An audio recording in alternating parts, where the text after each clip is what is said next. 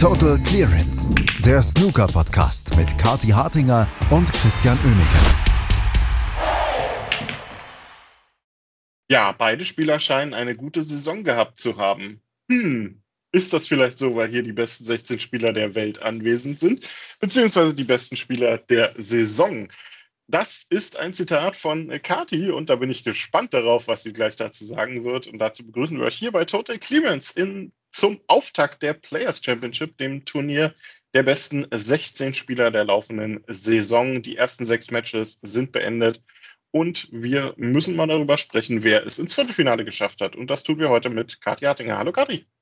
Guten Morgen, Christian. Also das war wirklich mein absoluter Lieblingskommentar der ersten Tage der Players Championship. Weil ich meine, Freunde der Sonne, das war ein Match zwischen Ali Carter ähm, und Tom Ford, darum ging es zumindest gerade.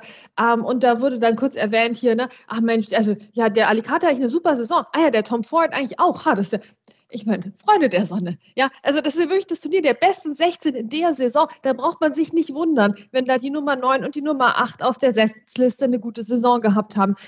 Eieiei, also ein bisschen, na, bisschen Grundverständnis für das Turnier, in dem wir uns hier befinden, wäre schon angebracht. Hier ist niemand, der sich so reingemogelt hat, weil er vor fünf Jahren mal die UK Championship gewonnen hat. Ja, selbst Ding Junhui, muss ich zähneknirschen sagen, hat in dieser Saison genug Preisgeld gesammelt, um sich hier reinzuspielen.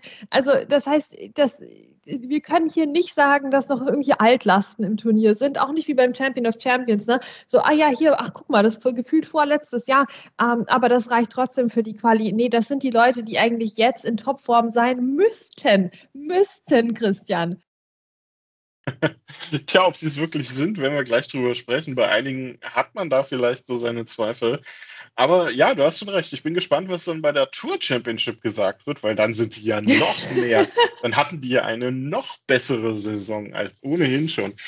Ja, ähm, Spaß beiseite. Wir müssen ein bisschen über die, ähm, die, die bunte Mischung in dieser Woche sprechen, über den frischen Anstrich, den sich die Tour verpasst hat. Ähm, da gab es einige uh. Spieler, die, die wirklich eine richtig gute Leistung abgeliefert haben und die mit Abstand beste Leistung hat Mark Allen abgeliefert gegen Mark Williams, der dann, glaube ich, sich danach ein bisschen gefragt hat, okay, was hätte ich anders machen können? Vermutlich nicht viel, weil wirklich schlecht gespielt hat Mark Williams nicht. Es war dann halt nur so, dass Mark Allen einfach überragend gespielt hat. Mark Allen hat wirklich so gespielt, als hätte er eine gute Saison, Christian. Na, also da kannst du nicht meckern. Ähm, Mark Allen also ich meine, was, was war denn da los? Na, Mark Allen ging da raus, Frame 1, was macht Mark Allen? Spielt nur 146. Ja, und Mark Williams hat sich dann natürlich ein bisschen drüber lustig gemacht, dass er kein Maximum gespielt hat. Finde ich verständlich. Es hätte ja das 200. sein können, ja. Ist es die 200. 146? Ich glaube nicht, ne? Also Mark Allen, da kann man schon ein bisschen Abstriche machen beim Anstrich, aber eine 146 auch sehr modern, sehr fresh, jetzt vom Farbton her, ne, mit ein bisschen mehr Pink in der Sache. Auch das können wir absolut ähm, willkommen heißen, jetzt auch im Frühjahr. Ähm, Mark Allen hörte aber nicht auf mit der 146. Wir haben das so ein bisschen ja erlebt gehabt bei Gary Wilson, ne, wo das Maximum erst schief lief und dann hat er eins gespielt. Ähm, und Mark Allen dachte sich, ja, okay, jetzt spiele ich noch ein paar Century Breaks mehr, nämlich eine 112 im zweiten Frame und eine 102 im dritten Frame. Das heißt, Mark Williams hatte in diesen ersten drei Frames einen Punkt geholt und konnte sich darüber eigentlich, glaube ich, gar nicht ärgern, weil was, was hätte er machen sollen? Das war überragend von Mark Allen, das war eine Sternenstunde des Snookers und umso umso doller müssen wir das dem Mark Williams auch anrechnen, dass er dann mit einer 71 oder 69 zurückgekommen ist. Also das auch da, ne? Also das war schon, das war schon cool dann von Mark Williams, wie er da versucht hat, zumindest irgendwas zu machen und nicht jetzt hier na, um, mit, mit 0,6 rauszugehen. Aber also das war schon, also das war das Match von Mark Allen. Also hat auch der Mark Williams nachher ja gesagt, ne? Also das war schon, das war eine Ansage. Das war eine Ansage. Das war also auf jeden Fall schnell trocknende Farben, die Mark Allen da verwendet hat in diesem Match. Nächster Gegner für ihn wird Gary Wilson sein, der sich äh, ja nicht nur letzte Woche bei den Welsh Open durchgesetzt hat, sondern auch nach einem kleinen Fehlstart dann gegen Hossein Wafai. Und äh, bei, beim, bei dem Iraner frage ich mich ja so ein bisschen, ist der Lack schon wieder so ein Stück weit ab? Der hat ja eigentlich eine ganz gute Saison, was man so sagen kann. Aber so richtig funktioniert es nicht. Ja, so richtig genau funktioniert es nicht. Also das ist ja auch jemand, den wir gerne mal wieder in einem, in einem Finale auch sehen wollen, vielleicht sogar mit einem Titel. Ne? Also, aber so richtig klappt das wirklich nicht. Ist ja ein, ist ja ein bunter, geradezu schillernder Charakter auch in der Snooker-Welt. Ähm, auch jemand, der durchaus polarisiert, ne? wie jetzt so eine neongrüne Schlafzimmerwand vielleicht. Ähm, aber im Prinzip hat er ein solides Snooker gespielt gegen Gary Wilson, hat auch dessen ich habe so eine kurze Phase von, wow, war ich nicht gerade an einem Snookertisch? Bin ich nicht jetzt schon wieder bei einem anderen Turnier an einem Snookertisch? Ähm, diese Phase hat der Hossein Wafai auch sehr gut ausgenutzt zum Anfang. Lieg, lag dann mit 2-0 in Führung, aber dann kam halt Gary Wilson auch wieder deutlich zurück. Also das war ein, ein interessantes Match. Und Hossein Wafai auch in der zweiten Hälfte des Matches dann nochmal mit zwei so Glanzpunkten. Aber ja, also es gab halt auch Frames, wo er echt Chancen hat liegen lassen und das war jetzt nicht die Mark Allen-Vorstellung, wirklich nicht. Ähm, und Gary Wilson machte im Grunde da weiter, wo er gegen Martin O'Donnell so ein bisschen aufgehört hatte. Ja, also insgesamt starke Leistungen bei diesen ganzen Spielern, die anscheinend eine ziemlich gute Saison haben. Ähm, die Frage ist, äh, wie gut sind denn ein paar andere unterwegs? Wir haben ja zwei Spieler jetzt diese Woche dabei, die letzte Woche in Wales mal sich nicht die Ehre gegeben haben. Ronnie O'Sullivan und Judd Trump. Und bei beiden habe ich mich zu Beginn des Matches gefragt, na, ach, ist hier eventuell die Tapete schon so ein bisschen verblasst? Weil den, den Start ins Match haben beide komplett verpennt und dann aber nach dem Mid-Session-Interval mit dem Gegner den Boden aufgewischt. Ja, das kann man schon so sagen. Ähm, das war auch ein bisschen äh, traurig dann jeweils wieder für die Gegner, die ihre Chancen nicht genutzt haben. Ähm, Zhu Yulong, der erstarrt ja vor Ronnie O'Sullivan regelmäßig wie ein Reh im Scheinwerferlicht. Das ist ja nichts Neues und auch da also ganz ehrlich, wenn wir jetzt wieder einen Ronnie O'Sullivan-Titel hier sehen, dann können wir eigentlich wieder sagen, dass der Ronnie einen sehr leichten Einstieg ins Turnier bekommen hat. F für ihn, ja. Also für mich wäre das kein leichter Einstieg gegen Julian. Aber für Ronnie O'Sullivan eben doch. Und ähm, ja, so haben wir halt einen Ronnie gesehen, der eine schöne 136 gespielt hat, der aber auch ansonsten sich jetzt man, also noch nicht so richtig überarbeitet hat. Man hat natürlich auch immer Ansprüche. Ne? Wenn jetzt der David Grace so gespielt hätte, ja, dann, dann hätte ich mich sehr gefreut über das Ergebnis. Ähm, aber Ronnie O'Sullivan bei der guten Saison, die er auch hat, ja, da erwartet man halt doch vielleicht noch ein Tickchen mehr. Und so war das ein, ja, ein recht uninspiriertes Match, würde ich fast sagen, gegen Zhu Long, was, was eine klare Sache war. Ähm, und auch ein schöner Abend mal wieder für die Ronnie-Fans bestimmt, aber jetzt auch nicht ähm, äh, das große Event. Ich war da ähm, eher dabei bei Judd Trump gegen Chris Wakelin. Und Christian, also der Chris Wakelin, da war ich wirklich sauer. Da war ich wirklich sauer. Der kam nämlich raus und hat eine 120 gespielt. Vielleicht geht der Trend jetzt eben doch ne, im, im Sinne der, der neuen Saison, der neuen Farben Richtung ähm, Century Break im ersten statt im letzten Frame. Wobei in diesem Match hatten wir sogar beides. Das, das hätte man jetzt zwei Sachen zusammengemischt. Ähm, und das, ich weiß nicht, er, er ging raus und fing so gut an und dann dann war das, als wäre der aufgestanden morgens und erstmal mit dem linken Fuß in den Farbtopf gestiegen und der müsste sich jetzt erstmal drei Stunden da wieder sauber machen. Der war so der war so unzufrieden mit sich selbst, mit der Gesamtsituation. Der war so pumpig dann schon irgendwie ab Frame 2, wo ich mich frage, warum denn? Warum denn dieser Frust? Der hat den Judd Trump eingeladen, zurück ins Match zu kommen. Der Judd Trump hat versucht, diese Einladung zurückzugeben an mehreren Stellen und dem Chris Wakelin wirklich auch Top-Chancen hingestellt. Aber der war so mit sich selbst und mit seinem Frust, seinem unnötigen Frust über die eigene Leistung ähm, nach einem 120er-Break ähm, beschäftigt, dass der gar nicht dazu kam, zu sehen, was da für Chancen rumliegen und wie schlagbar der Judd Trump ge gewesen wäre. Also gerade in der ersten Matchhälfte, der Chris Wakelin hat sich selbst geschlagen und, und, und das völlig unnötigerweise. Ja, das stimmt. Das Gefühl hatte ich auch irgendwie, weil dass Judd Trump mit einem 2 zu 2 in die Pause gegangen ist, war eigentlich nicht unbedingt verdient. Also, was der gerade an, an langen Bällen auch verschossen hat zu Beginn des Matches, also da war ich äh, kurz ein bisschen in Sorge.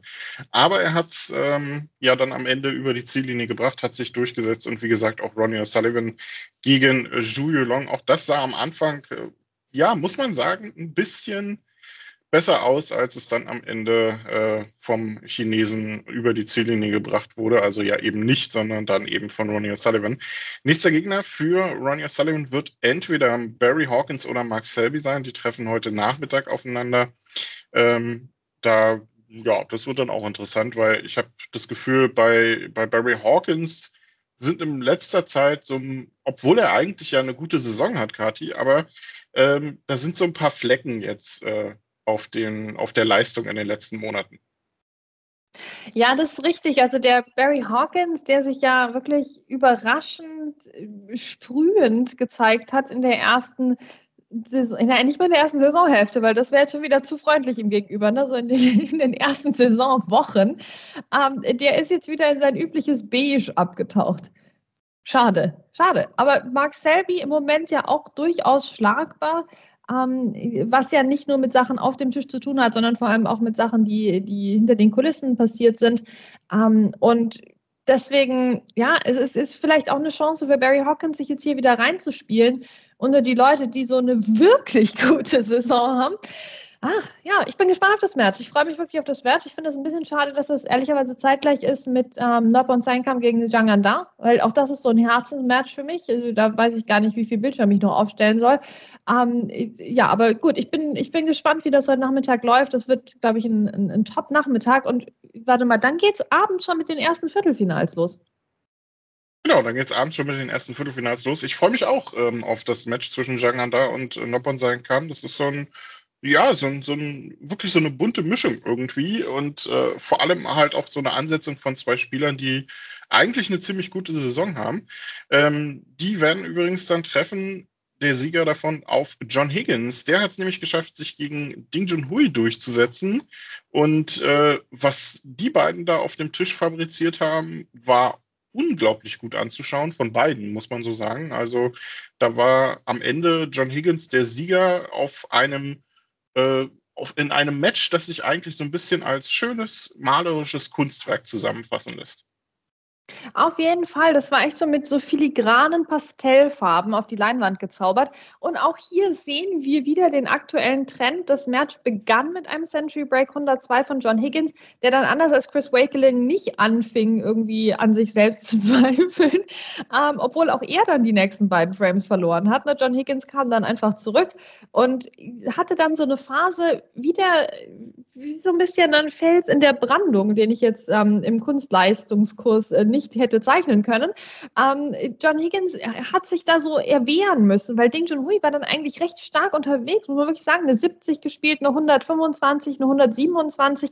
Aber John Higgins schaffte es immer wieder so ein Frame einzustreuen, ne, unter anderem auch mit einer 68, sich dann auch diesen knappen siebten Frame zu holen. Das war vielleicht so dann schon die die Vorentscheidung, würde ich fast sagen. Ähm, und dann am Schluss hat er das Match dann beendet mit einer 65 und, wie gesagt, dem Trend folgend auch dem Century Break. Also wir haben quasi diese, diese Century Sandwich Taktik und das muss man jetzt fünfmal laut und schnell sagen, ähm, in, in, in dieser Saisonphase gerade und ich finde die eigentlich nicht schlecht. Nee, ist auch wirklich nicht schlecht. Ähm, John Higgins, wie gesagt, wird dann der nächste Gegner sein von Zhang Anda oder Nobon sein Kam. Das, wie gesagt, gibt es heute Nachmittag neben Barry Hawkins und Max Selby. Und am Abend gibt es dann bereits die ersten beiden Viertelfinals, äh, beziehungsweise nee, das erste Viertelfinale. Äh, ab dann gibt es ja nur noch einen Tisch, nämlich der Trump gegen Ali Carter. Und da sind wir jetzt beim letzten Match, über das wir sprechen. Und das war ja eigentlich der Startschuss für äh, die, die, äh, für die Ansage, dass das zwei Spieler sind, die ja eine ziemlich gute Saison haben.